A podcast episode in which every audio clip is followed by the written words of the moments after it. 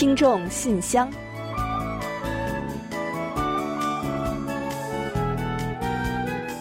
分享最新动态，聆听您的心声。听众朋友们好，我是李璐，欢迎您收听全新一期的《听众信箱》节目。听众朋友大家好，我是婉玲，很高兴呢跟大家相会在信箱节目之中了。那随着疫苗接种率的不断提高，各国呢也在逐渐的打开国门，恢复人际往来。韩国呢也是不例外的。没错，其实很多人都已经等了太久了。是啊，那最早呢，先是接种完疫苗的人出国后呢，回来可以不用隔离。再后来呢，在国外接种完疫苗的人，只要是打了世卫组织认可的疫苗，来韩国呢也可以不用再隔离了。呃，那之前呀，好多的留学生啊，还有出差的呀，还有呢，在韩生活人员的家属啊，迟迟是未能来到韩国。不过呢，随着新政的一落地，第一时间呢就买了机票了。对呀，等了太久了。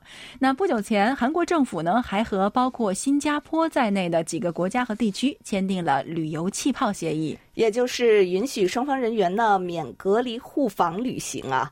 那就在前几天的十五日呢，新加坡气泡旅行游客呢来到了韩国，他们呢也是疫情开始之后呢来韩旅游的首批外国游客。嗯，真的是挺羡慕的。那这种跨境旅行呢，我们其实也是期待了很久了。那其实，在韩国国内近期呢，也有不少人去前往塞班啊，还有夏威夷啊、关岛等地旅行。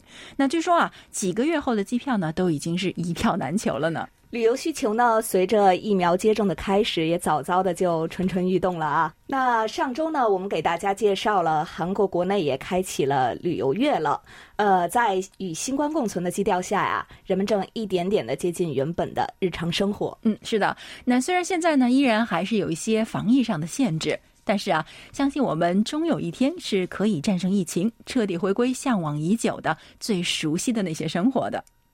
好了，接下来呢，就让我们一起正式打开今天的听众信箱，看看呢，都还有哪些内容要跟大家一起分享。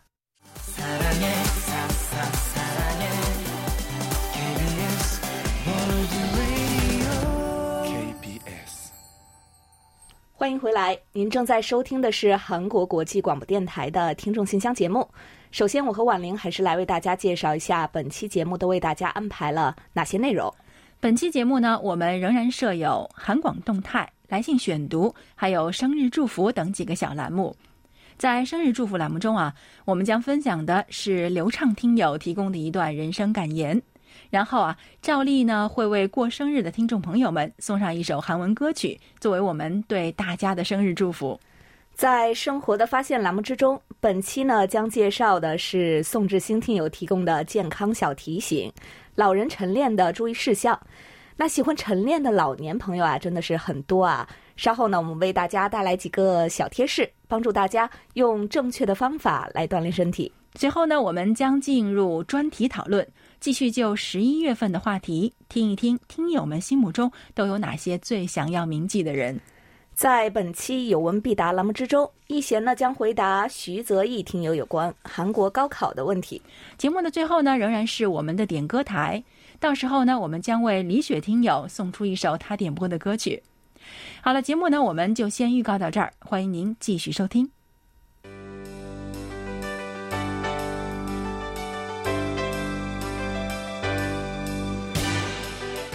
听众朋友，欢迎进入今天节目的第一个环节——韩广动态。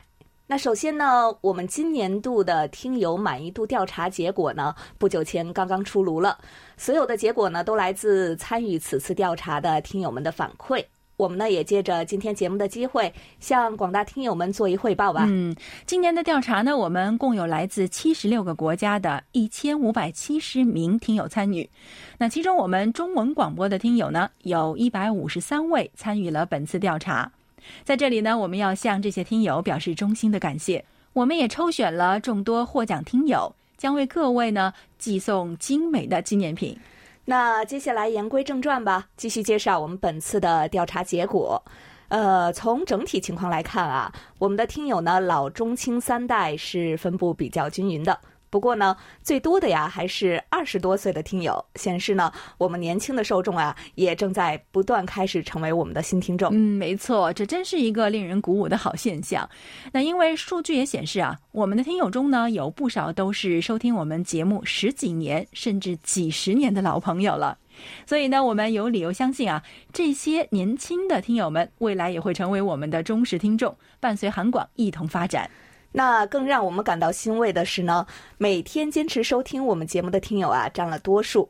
另外呢，今年呢我们国际台综合满意度的评分呢是八十七点一分，略高于去年啊。大家呢普遍比较喜欢我们的文化类、音乐类、时事新闻类和韩语教学节目。嗯，还有不少听友反映说喜欢我们的主持风格、多语言服务，认为呢可以增进对韩国的了解等等。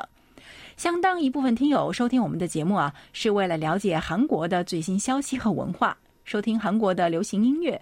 那这呢，也将是我们今后做好节目的重要方向。嗯，那下面呢，也重点再来介绍一下我们中文广播的情况吧。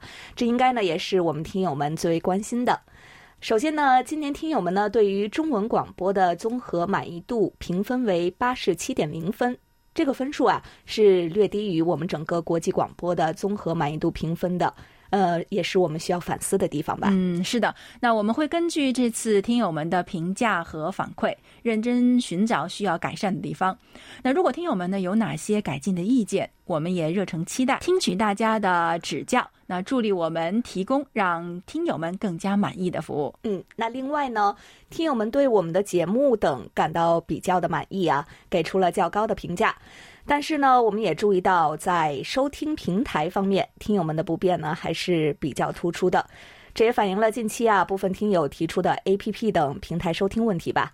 我们呢会继续努力做出相关的改善。嗯，从整体上来看呢，目前我们的听友的收听渠道以短波、网络、APP 为序。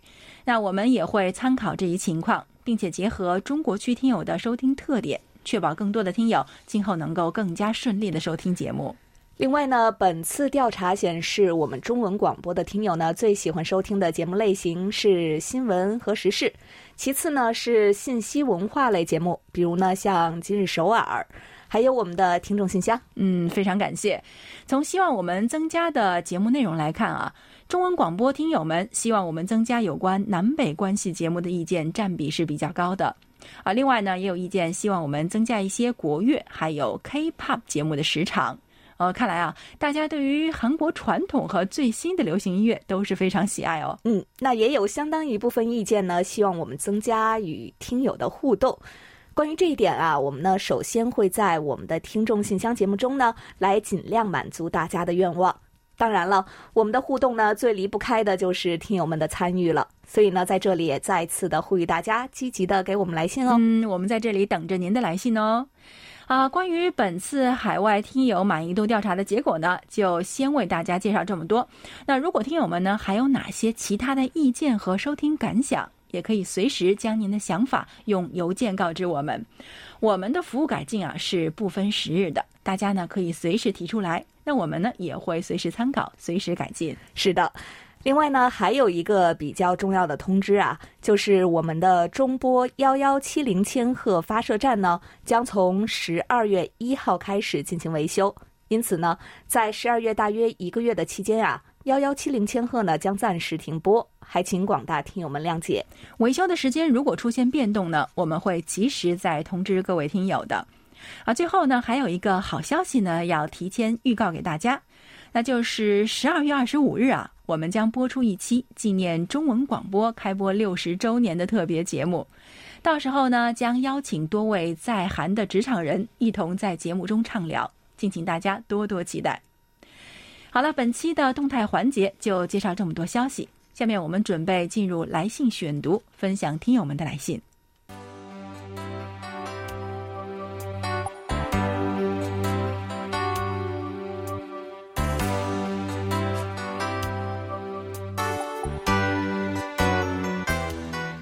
朋友，这里是来信选读时间。在介绍今天的来信之前呢，先要感谢一下浙江的康真恒听友，您寄来的纸质收听报告呢，我们已经顺利的收到了，一起寄来了很多张啊。感谢呢你为我们认真做好记录。嗯，是的，那也要感谢其他所有发送纸质或者是在线收听报告的听友们，大家的评价呢是我们提供中短波服务的重要参考。好了，接下来呢，我们就开始介绍今天的第一封来信。嗯，那今天的第一封来信呢，来自天津的李健听友，他在信中说：“尊敬的 KBS 中文组全体成员，各位好。要说2021年我经历过的大事儿，主要有两件吧。首先呢，是我的爱犬已经于1月7日离世，卒年14岁。然后我的祖爷爷于7月24日离开了我，享年90岁。”今年经历了这两件大事，让我身心俱疲。不过还好有 KBS 中文广播，有不痛快的事情可以给你们发邮件倾吐一下，或者对于某些事有何看法，也发邮件给各位。这样的国际电台能把节目做成这样，已经很不错了。好的，李健听友啊，非常的欣慰啊，我们能够为您呢构建一个倾吐的平台，让您心中呢得到一些宽慰啊。呃，这又到了年底了，大家呢都会回顾自己过去的一年吧。而且呢，随着年龄的增长，我们呢都要面对更多的离别。那也希望李健听友呢能够早日的释怀，让我们把对至亲的思念呢深深的埋在心底，带着他们的祝福继续人生的道路吧。作为一家国际广播电台呢，我们也很欣慰能够和众多听友建立这样互相倾诉的友谊。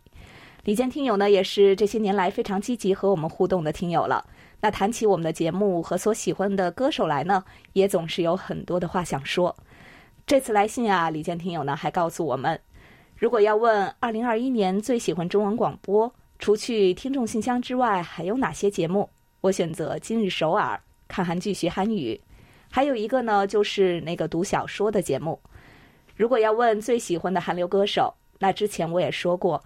我欣赏那种具备 live 表演实力的歌手，老牌歌手呢，我喜欢蔡妍、朴智妍组合呢，我喜欢 A Pink、Black Pink、Two A.M、Big Bang。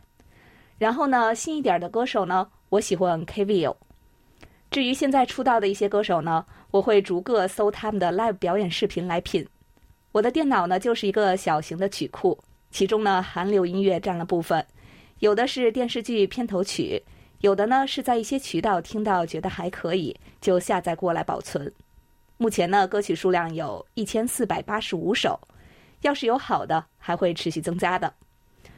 哇，一千四百多首歌曲啊！呃，这些呢如果说都是韩文歌曲的话呢，我真的是非常的佩服您的啊。呃，这比我听过的歌曲呢可是要多得多了。难怪呢您谈起这个韩国的歌手和歌曲来呢，总是娓娓道来。另外啊，我猜您呢一定也是参与了我们的听友满意度调查了吧？一定也是为今日首尔和看韩剧学韩语给出了一个很高的评价，对吗？感谢您对这些节目的喜爱。哦，对了，那个读小说的节目，也就是我们的韩广书斋邀你一读，那喜欢这档节目的听友们呢，也有一个好消息提前分享给大家。从明年开始呢，我们将恢复播出书斋节目。继续为听友们介绍韩国的文学作品，也欢迎李健听友和广大听友呢准时收听。最后呢，也感谢李健听友对我们电台以及对我和婉玲的祝福吧。天气冷了，也请您一定保重身体。同时呢，也期待您有时间再继续随时给我们来信。好的，非常感谢我们的老朋友李健听友。另外，高陵园小听友呢，前不久给我们的信件负责人汉斌写信来表示感谢。他说：“亲爱的汉斌叔叔，收到您的回信，我和爸爸都很开心。今晚我们收听了特别的韩广有声故事书，果然出现了两位主持和朴立新主持一起配音讲故事，内容比以前还要精彩，我非常喜欢听的。在节目进行时，我特地让爸爸和我一起听。”爸爸这才明白过来，原来周六那天收音机有干扰，他没有听清节目改版的具体内容，还以为要取消呢。好的，看来高陵园小听友呢很喜欢韩广有声故事书的特别节目呢。那虽然只有四期，不过啊，相信包括高陵园听友在内的很多小朋友、大朋友都会满意这份特别的礼物。上次我们在回复小听友来信的时候呢，也提到过啊。韩广有声故事书呢，我们一共企划了是三十期，会播出到今年年底。那明年呢，刚刚李璐也说过啊，书斋节目呢就会重返我们的节目了。那所以啊，喜欢这个节目的听友们呢，一定不要错过最近的小故事，这么多好故事一定要听哦。啊，另外呢，高龄人小朋友在信中还提到说，和爸爸相比呢，我更喜欢在网络上收听周二的故事和周日的 K-pop 歌曲，但爸爸呢总是建议我用收音机收听，他说那样呢会更有感觉。真不知道他是怎么想的。他在真不知道他是怎么想的后边呢，还夹着一个笑眯眯的表情啊！我觉得高龄人小听友啊，你一定是听说过爸爸妈妈或者是身边的大人们会说“等你长大了就懂了”这句话吧。阿姨小的时候呢，对于大人们的做法呢，有很多想不通的时候，就跟你说的那样，真不知道他们是怎么想的。不过慢慢长大之后啊，虽然呢还有一些事情仍然是感觉真不知道他们是怎么想的。但是特别多的事情呢，还是明白了，理解了大人们为什么那么做。别的不知道，那我觉得等你长大了，一定能够理解爸爸为什么会固执用短波来收听广播的。对爸爸来说，那其实是他的一份青春，也是一份情怀。不过不管怎样啊，能有一位可以一起听广播的爸爸，你真的是个幸运的小姑娘哦。好了。让我们在这里祝高龄人小朋友的每一天都能够像童话一样，又快乐又神奇。好的，感谢可爱的高龄人小朋友。接下来呢，我来介绍刘凡听友的一封来信。他说：“KBS 的各位朋友们好，我是刘凡。在十月三十日的动态板块里，我听到部分短波频率要停播的消息。在中国国内，喜欢无线电的朋友会觉得又缺少了收听 KBS 的一些线路。”会很遗憾，是的，呃，我们呢也和大家一样的感到遗憾啊。但是呢，这次呀也是综合考虑了收听效果等因素吧，还是艰难的做出了相关的决定。希望听友们呢能够谅解。另外呢，在这封来信之中呢，刘凡听友重点为我们提供了一些解决近期部分听友反映的 APP 无法收听问题的办法。那因为呢，涉及到很多的细节内容啊，在这里呢，我们就不统一朗读做介绍了。不过呢，我们已经把相关的方法呢转告给了反映问题的听众朋友们。在这里呢，也要特别的感谢刘凡听友所给予的大力支持，感谢您呢花费了这么多的时间和精力，为我们详细说明了步骤和方法，还有很多的细节说明和提醒啊。另外呢，刘凡听友呢信中还谈到了疫情，他说。最近两周，在新闻和今日首尔里，总会听到与新冠共存、恢复日常生活的消息。我觉得五千多万人的韩国经历了这两年的痛苦，渴望恢复韩国的发展。政府呢提出这一个做法也是比较明智的，但是呢建议可以借鉴中国的做法。有了疑似病例的公民呢，可以向政府主动报告自己的情况，比如说身边有哪些人接触过自己呀，走过哪些地方。让接触过自己的每一位呢做几次核酸检测，自己呢自觉在家隔离十四天或更长的时间，期间呢可以带家人或派工作人员来监管自己。好的，谢谢刘凡听友的提醒啊。呃，韩国的民众和防疫部门呢对于流行病学的相关调查呢还是非常的重视和积极的配合的。那我身边呢也有不少的朋友呢，在出现疑似症状之后啊，主动去做检测，即使呢他们最终都被判断为阴性，但是呢为了自己也为了周围人的健康，还是呢会多加的小心。像现在呢，很多部门呀也会建议学生和员工呢，如果说出现疑似的症状，就居家，以防万一。另外呢，看到刘凡听友说呢。最近几天，我所在学校的周边市县出现了零星确诊病例，学校呢也是高度重视这个问题，全面排查，三天做一次核酸，楼内呢进行消杀，检查国内开发的软件通信行程卡。嗯，好的，还是呢要提醒您呢，也多注意防疫和健康哦。不过呢，相信很快就能度过这轮疫情吧。刘凡听友呢和大家一定要加油。好的，再次感谢刘凡听友的来信，期待不久后呢和您能有更多的交流。好的，我觉得真的是要非常特别感谢一下刘凡听友为帮助我们解决收听问题所做的努力啊，太谢谢了。那接下来呢，我们一起分享一下刘德明听友的一封来信。他说：“尊敬的 KBS 中文组，我是山东听友刘德明。今年上半年给柜台投稿了几封专题讨论话题，下半年因为工作繁忙，所以一直没写信。啊，今后我会继续写下去的。好的，那我们就一言为定了，希望能够经常收到您的来信哦。他还说，啊，昨晚收听了柜台的寒流冲击波节目，可能是由于冬天传播效果不太好，收音机听的不是很清楚。在本期的寒流冲击波里，我听到了 S.E.S 经典的《Dream Comes True》，仿佛回到了寒流刚刚开始的年代，让我想起了 H.O.T、N.R.G，还有水晶男孩、Baby Walks、G.O.D、高耀太等等。现在睡觉前，我也会经常播放他们的歌曲来助眠。很可惜，现在的孩子们已经不知道他们了。其实，他们代表着中国一批八零后的整个青春。哇，是不是不小心暴露了自己的年龄呢？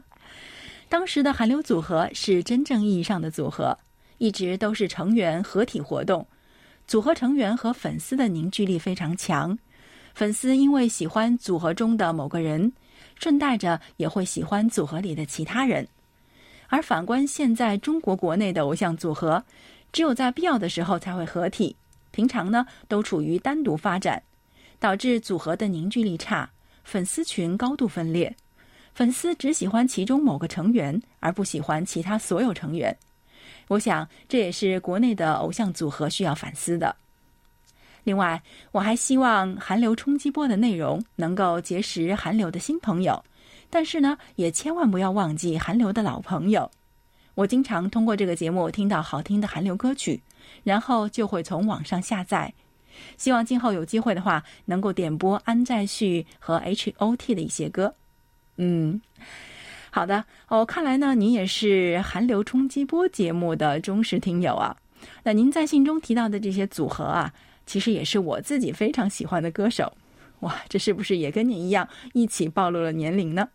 那虽然现在呢已经不能算是非常热门的歌手了，但是啊，他们的很多歌曲呢，不管什么时候听。都会给歌迷们带来特别的感受，而且我感觉呢，韩国的很多组合的生命力都非常的强，歌迷们也都相当的长情。像 H.O.T 啊、神话呀，还有水晶男孩等等组合呢，偶尔合体或者是送上回归舞台的时候呢，都会引起粉圈的一波回忆潮。您的这封信呢，我们在收到之后呢，就马上转给了韩流冲击波的主持人。那您的建议呢？相信他们也一定会认真考虑的。毕竟经典的东西会历久弥新，老歌也是更有生命力的嘛。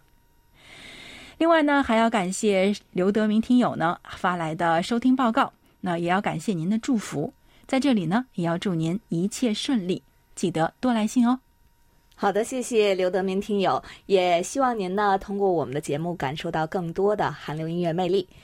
接下来呢，有一个关于孟泽听友的好消息啊！大家呢应该还记得上周啊，我们介绍了孟泽听友的一封来信吧？呃，孟泽听友呢在信中提到说自己参加了考试。那前几天呢，孟泽听友呢又给我们带来了一条好消息，就是自己的考试呢通过了第一场，并且啊还告诉我们说，第一场通过了才允许考下一场的主观题。孟泽听友呢还说要谢谢我们的礼物笔，因为呢是用我们的笔参加的考试。哇，这真的是一个太让人高兴的消息了啊！那我们呢知道您为了这场考试呢付出了很多的艰辛，也努力呢备考了很长的时间啊。期待您的第二场考试呢同样顺利，我们等待着您的好消息。另外呢，朱建昂听友呢呃发来了一份收听报告，除了告诉我们这个收听效果之外呢。朱建阳听友啊，还说这也是我第二次向柜台发送收听报告了，希望能够获得 QSL 卡。还有呢，就是寄出后记得将邮件号码通过电邮告知我，谢谢了。好的，没有问题的。希望您呢能够喜欢我们的收听证明卡，也期待呢您今后能够一直收听我们的节目，为我们反馈收听效果。好的，非常感谢今天来信分享的几位听友们。也要特别恭喜孟泽听友，您真是给我们送来了一个好消息哦！时间呢，真是过得太快了，还有一个多月呢，二零二一年就要结束了。在即将送走一年的这个节点，相信大家的心中呢，都会有各种各样的感触。所以啊，不妨写信来一起分享下。也许呢，你会发现，哦，原来还有人跟我一样。好了，本周听众来信呢，我们就先介绍到这里。下面我们准备进入生日祝福单元，为下一周过生日的朋友们送去我们最美好的祝愿。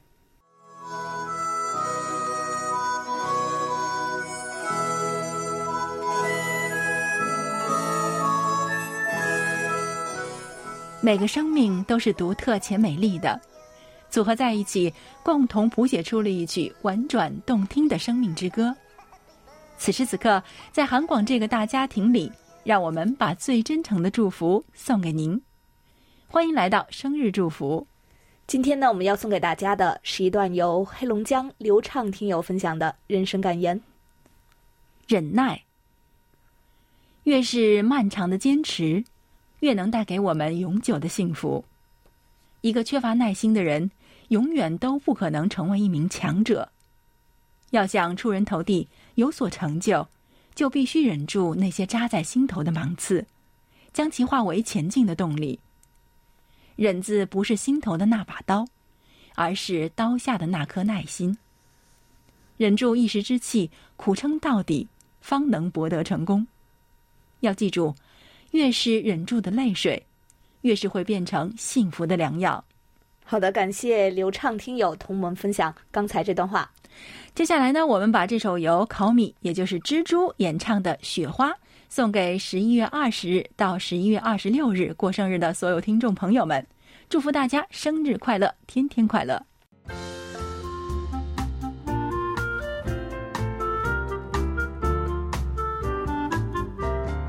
生活中的点滴值得发现，生活中的小精彩无处不在，让我们做您的小助手，带您去了解生活中。那些您不熟识的小窍门、小秘诀，给您的日常多一点温馨的提示。欢迎大家进入生活的发现。现在呢，随着生活水平的不断提高，人们对于身体的健康呢也是越来越重视了。所以，我们经常在早上啊，可以看到很多老年人在广场啊、公园啊、江边等等这样的地方晨练。而看到这样的场景呢，很多人就会有疑问啊：晨练应该注意哪些问题呢？今天呢，我们就通过介绍宋志新听友分享的内容，为老年朋友们介绍几点注意事项。嗯，首先呢，晨练之前啊，应该先吃些食物。有些老年人喜欢先晨练，然后再吃早饭。其实啊，老年人在晨练之前呢，应该先要适当吃一些东西，尤其是有慢性病的老人们。那由于营养物质呢，经过一夜的消化吸收，身体呢正处于低代谢阶段。如果不在运动前得到一些补充啊，容易引起心脑血管疾病。但是呢，也不要吃得过饱了，防止运动的时候呢，身体各部位供血不足，哪怕只是短暂时间，也会让人产生不舒服的感觉。嗯，对的。那出太阳之后再进行晨练呢，也是我们要注意的。有些人认为啊，晨练啊就应该越早越好，因此呢，天还没亮就出家门进行锻炼了。其实啊，经过了一夜的时间，污染物在空气中的堆积是比较多的。呼吸了这些污浊的空气，对人体会产生有害的影响。嗯，那太阳出来之后呢，这些污染物在空气中进行一定的稀释分解，空气质量呢就会相对好一些。在这样的情况下呢，进行晨练活动就比较适合人体的新陈代谢了。嗯，还有就是室内锻炼呢，要注意空气流畅。那有些时候呢，由于室外天气的原因。导致一些人在室内进行锻炼，这个时候呢要注意一些事情。中老年人呢，如果是在室内锻炼的话呢，可以进行一些简单的运动，但是呢一定要注意运动量不宜过大，一般呢要掌握在室外运动量的百分之五十到百分之六十就可以了。另外呢，在室内进行锻炼的时候啊，一定要也要注意这个空气的畅通。不要在密闭的环境中进行锻炼。嗯，另外呢，就是老人晨练呢，要谨防肌肉拉伤、扭伤，还有腱鞘炎、网球肘等等。那注意对易受伤的部位呢进行预先的保护，比如说我们可以先使用护膝啊什么的。那还要注意清理场地内的杂物，不要绊倒。此外呢，晨练完之后啊，找个地方坐下来休息片刻，不要着急呢，马上吃早饭。晨练结束之后啊，身体感觉有些疲劳是正常的，但是呢，不要去睡回笼觉啊，这样早晨的锻炼呢也就白白的浪费了，对肠胃呢也是不好的。嗯，没错，锻炼当然好，但一定要注意啊，科学锻炼才是真的能够维护老年朋友们的健康的哦。好的，听众朋友，以上呢就是我们今天为大家介绍的健康小常识。在此呢，也要特别感谢宋志新听友的精彩分享。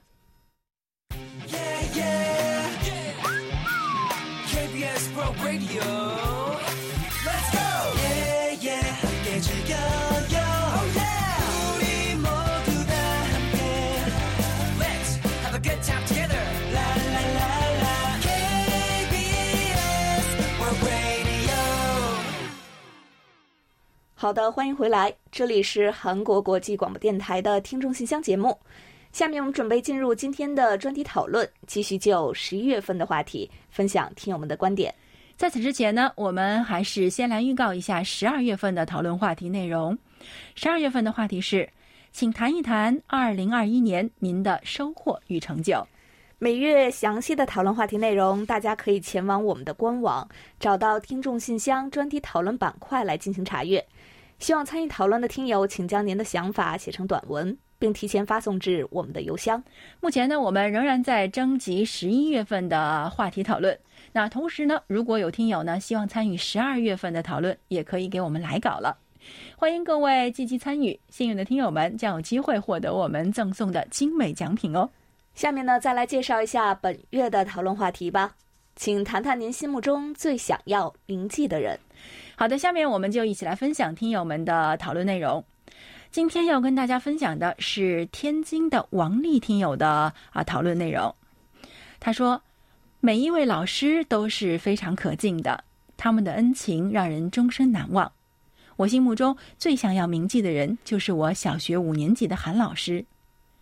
三十九年前的秋天，赶上改六年制，四年级只上了三个星期，我就成了五年级的学生。”教语文的韩老师是一名年轻的民办教师，教学水平却非同一般。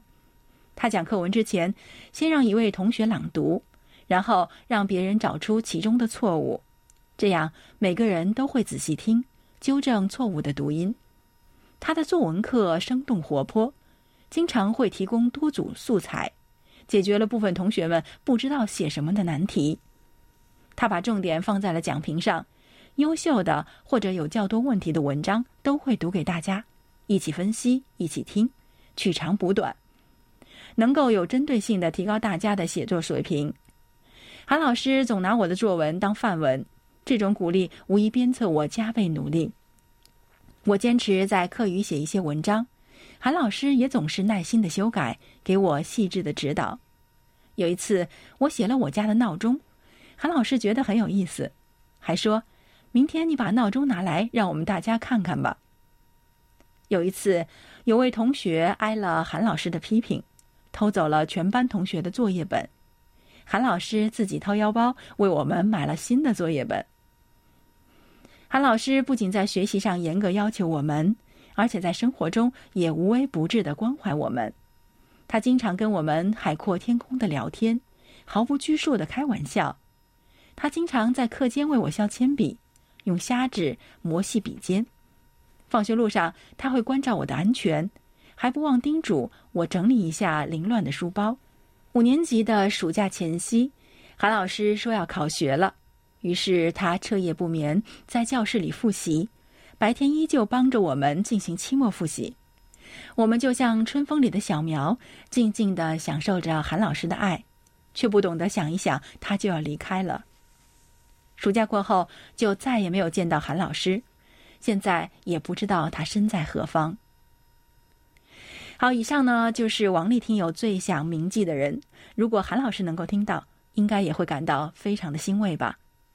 好的，感谢王丽听友的分享。本期专题讨论呢，我们就介绍到这里，接下来进入下一个环节。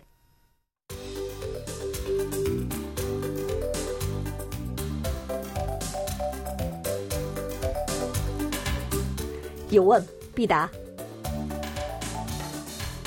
今天我们请洪一贤来回答徐泽义听友提出的问题。他的问题是，请一贤老师介绍一下韩国的高考。好的，那接下来呢，我们就请易贤来回答徐泽义听友提出的这个问题。各位听友，大家好，我是易贤。今天我来回答徐泽义听友提出的问题。韩国高考又称为大学修学能力考试，简称修能，这是韩国学生啊进入大学必须通过的考核之一。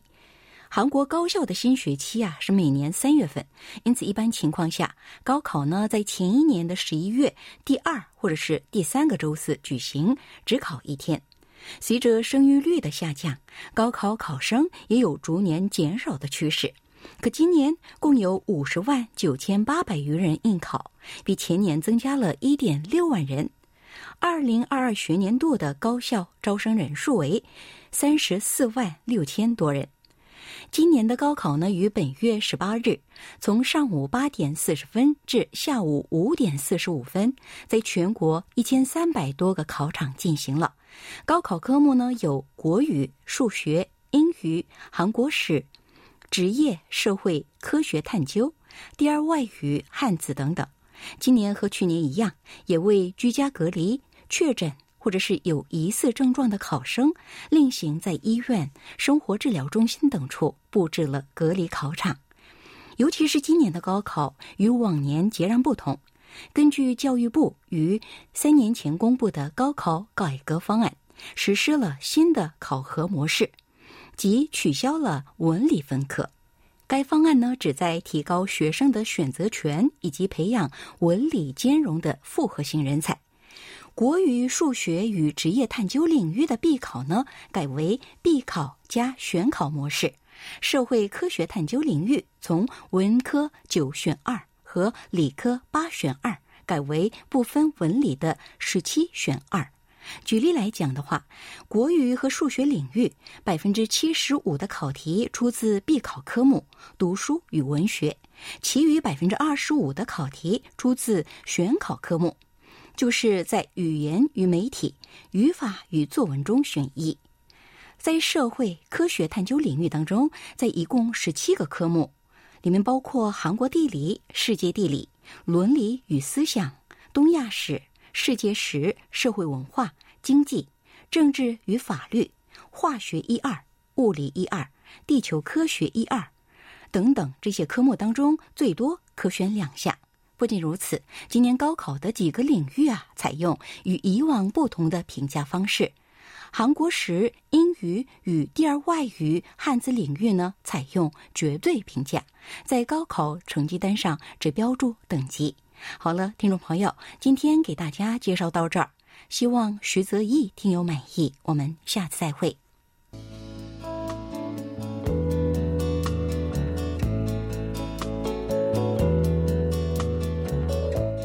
节目最后是点歌台栏目，来自辽宁的李雪听友呢来信表示：“亲爱的韩广中国语组各位编播老师，你们好，很高兴参加听众信箱之点歌台小单元，在此呢点播一首经典老歌吧，是由安在旭演唱的《朋友》，送给楚昌荣爷爷、赵连贵叔叔、赵亚东大哥、卢焕丽大哥，还有薛飞、纪远、单金海、唐建国、骆银虎、孟春全。”赖元星、郭慧民、李可月、宋志新，以及所有的听众朋友和韩广的各位编播老师，祝福大家收听愉快，家庭美满，工作顺利。笑口常开。嗯，好的，非常感谢李雪听友点歌送祝福啊。刚刚我们提到的这些名单中的朋友们呢，好多呢仍然在跟我们不停的互动啊，经常互动。但是好些呢，似乎呢少了一些来信啊。非常好奇，也很想知道你们的近况。所以如果听到节目的话，写信来跟我们分享一下怎么样啊？接下来呢，我们就会把这首经典的歌曲送给同样也是我们老朋友的听友们。希望我们的友谊能够地久天长，比天高，比地厚。当然，在播放歌曲之前，我们还是要先来揭晓一下本期节目的获奖名单。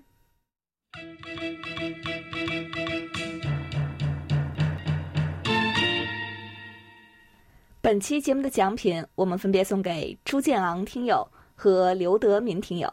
另外呢，还有三份奖品，我们要送给王丽听友、徐泽义听友和陈玲听友。好的，恭喜五位获奖听众朋友。另外呢，在节目尾声再来介绍一下我们的联系方式吧。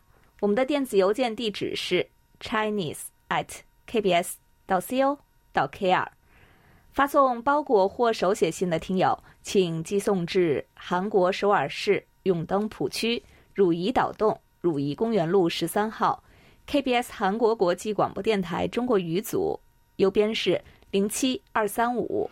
另外，利用我们的网站 word 点 kbs 点 co 点 kr 斜杠 Chinese 也是可以收听我们的节目的。还有呢，你也可以利用我们的 APP KBS Word Radio On Air，还有 KBS Word Radio Mobile 来收听我们的各档节目。好了，听众朋友，那到这里，本期听众信箱节目就要在安在旭演唱的《朋友》这首歌曲中结束了。非常感谢大家将近一个小时的陪伴。嗯，当然呢，也非常感谢众多的听友积极参与我们的节目，跟我们积极互动。也非常欢迎大家继续给予我们鼓励与支持，多多来信，多多提宝贵的意见和建议哦。好了，到这里，我们韩国国际广播电台一个小时的中国语节目呢，就全部播送完了。主持人婉玲和李璐在韩国首尔，祝大家周末快乐。我们下周同一时间再会。